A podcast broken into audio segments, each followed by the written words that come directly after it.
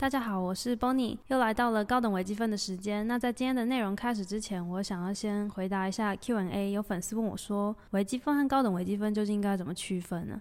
就是我现在拿到一个题目，那这题目应该是属于高等微积分的题目，还是属于微积分的题目？呃，我觉得其实微积分和高维的关系，并不像物理化学的关系，你可以做一个。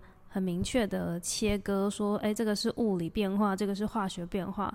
那物理变化、化学变化就很容易嘛。比如说，它如果发只有物态的改变，或者是只有在空间上排列的变化，那就是物理。那如果它有分解或结合成新的物质，那它就是化学变化。可是微积分和高维不是这样的关系啊，它比较像是一个延续的课程，就是。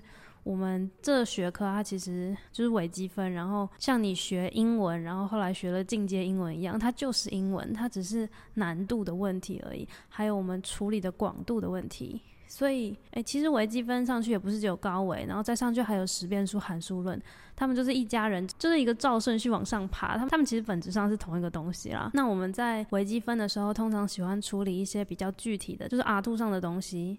然后等到你高维的时候，你就可以再把你的定义域拉得更大一点。比如说，你可以处理更高维度一点的东西。然后，因为你在微积分 R2 的时候，你的这些理论你就只有空间就这么大，就只有 R2，所以你会发展一些理论。那当你把你的世界变大了，变成 R 三、变 R 四、变 R 五，然后这时候你可以做的事情就变多了，但是也不会违背你以前学的微积分上面的理论，所以。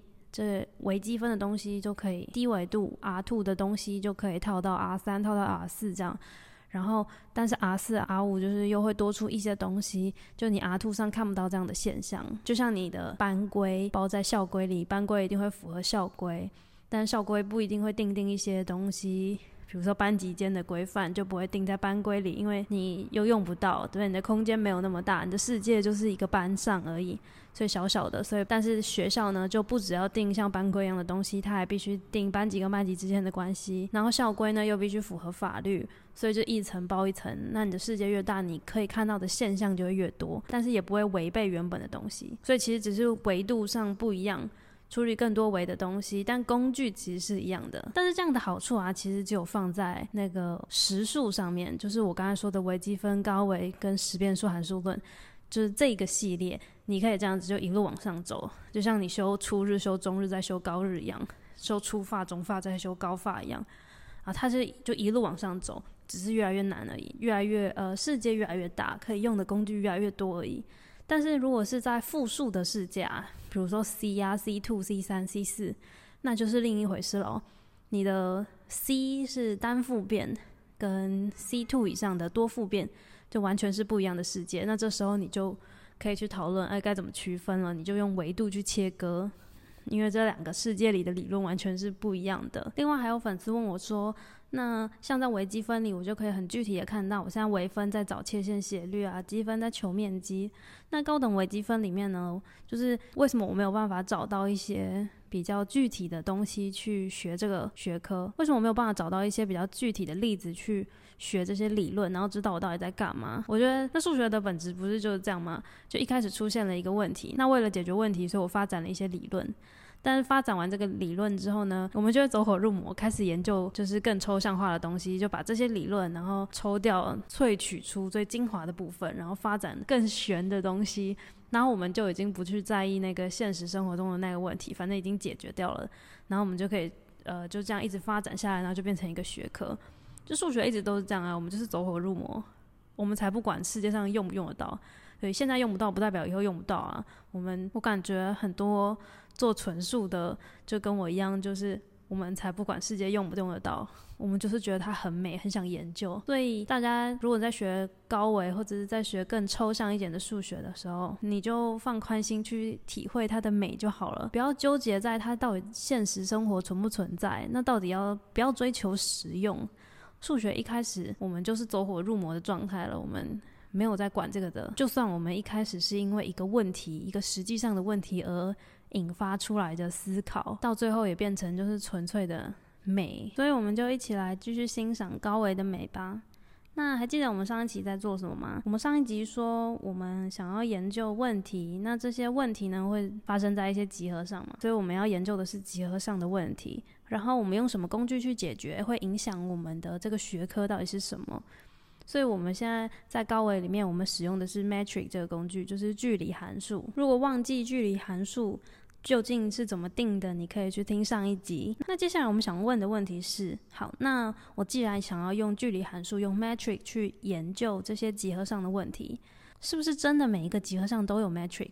如果没有的话，就没有研究的价值了啊！因为我们现在数学就是想要发展通论，刚才说的，我们想要走火入魔。我们想要就是发展一个通论，可以对付所有的事情，这就是我们追求的。好，所以如果它今天上面没有 metric，那我们就不想玩了，我们就觉得它是一个没有研究价值的东西。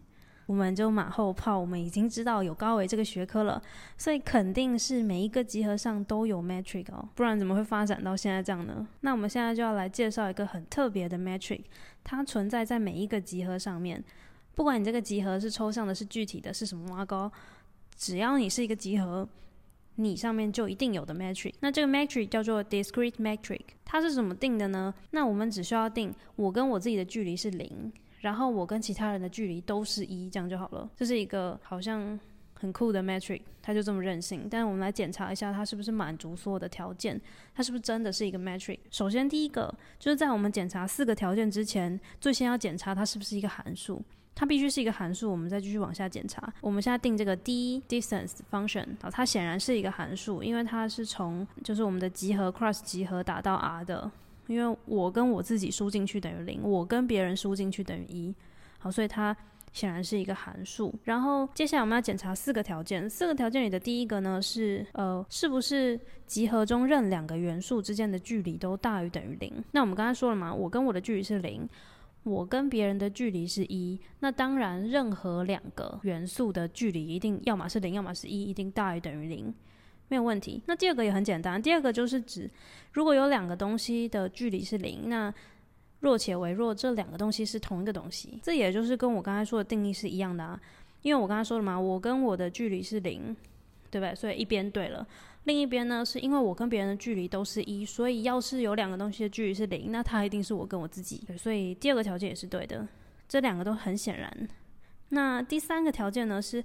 我跟别人的距离有没有等于别人跟我的距离？那我跟别人的距离，比如说 x 跟 y 的距离是一，那 y 跟 x 对 y 来说，x 也是别人嘛，所以当然距离也是一，所以就会相等。然后第五个条件就是三角不等式。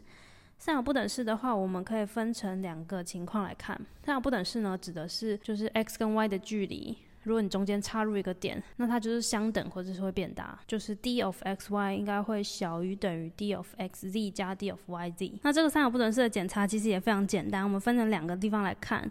如果 x 跟 y 的距离是零的话，好，那我中间插入一个点，我要看 x 跟 z 的距离，还有 y 跟 z 的距离，这两个东西，另外两个的距离什么都不用考虑，它就一定是零或是一嘛？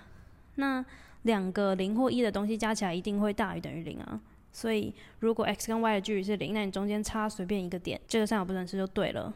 好，那如果 x 跟 y 是一的话，那就表示 x 跟 y 是不同的两个点嘛。那所以你当你插入一个点，就几种可能了，一个是 x 跟 z 一样，就你插入的 z 点，它跟 x 一样，或者它跟 y 一样，或者它跟这两个人都不一样，那它至少会跟一边不一样啊，所以它至少就会有一了，有可能是一，有可能是二。所以一样会大于等于 x 跟 y 的距离，那这样我们就证完了。所以至少我们现在已经可以安心了，保证每一个集合上都有 metric。最烂最烂，你也有 discrete metric 可以用。那我们今天的内容就到这里，谢谢大家跟 Bonnie 一起建构高维的世界。如果你有任何问题的话，都可以留言或者是追踪 Bonnie 的 Instagram 可以私讯我。如果喜欢的话，也欢迎订阅和分享给你的朋友。那我们今天就到这里，下课喽，拜拜。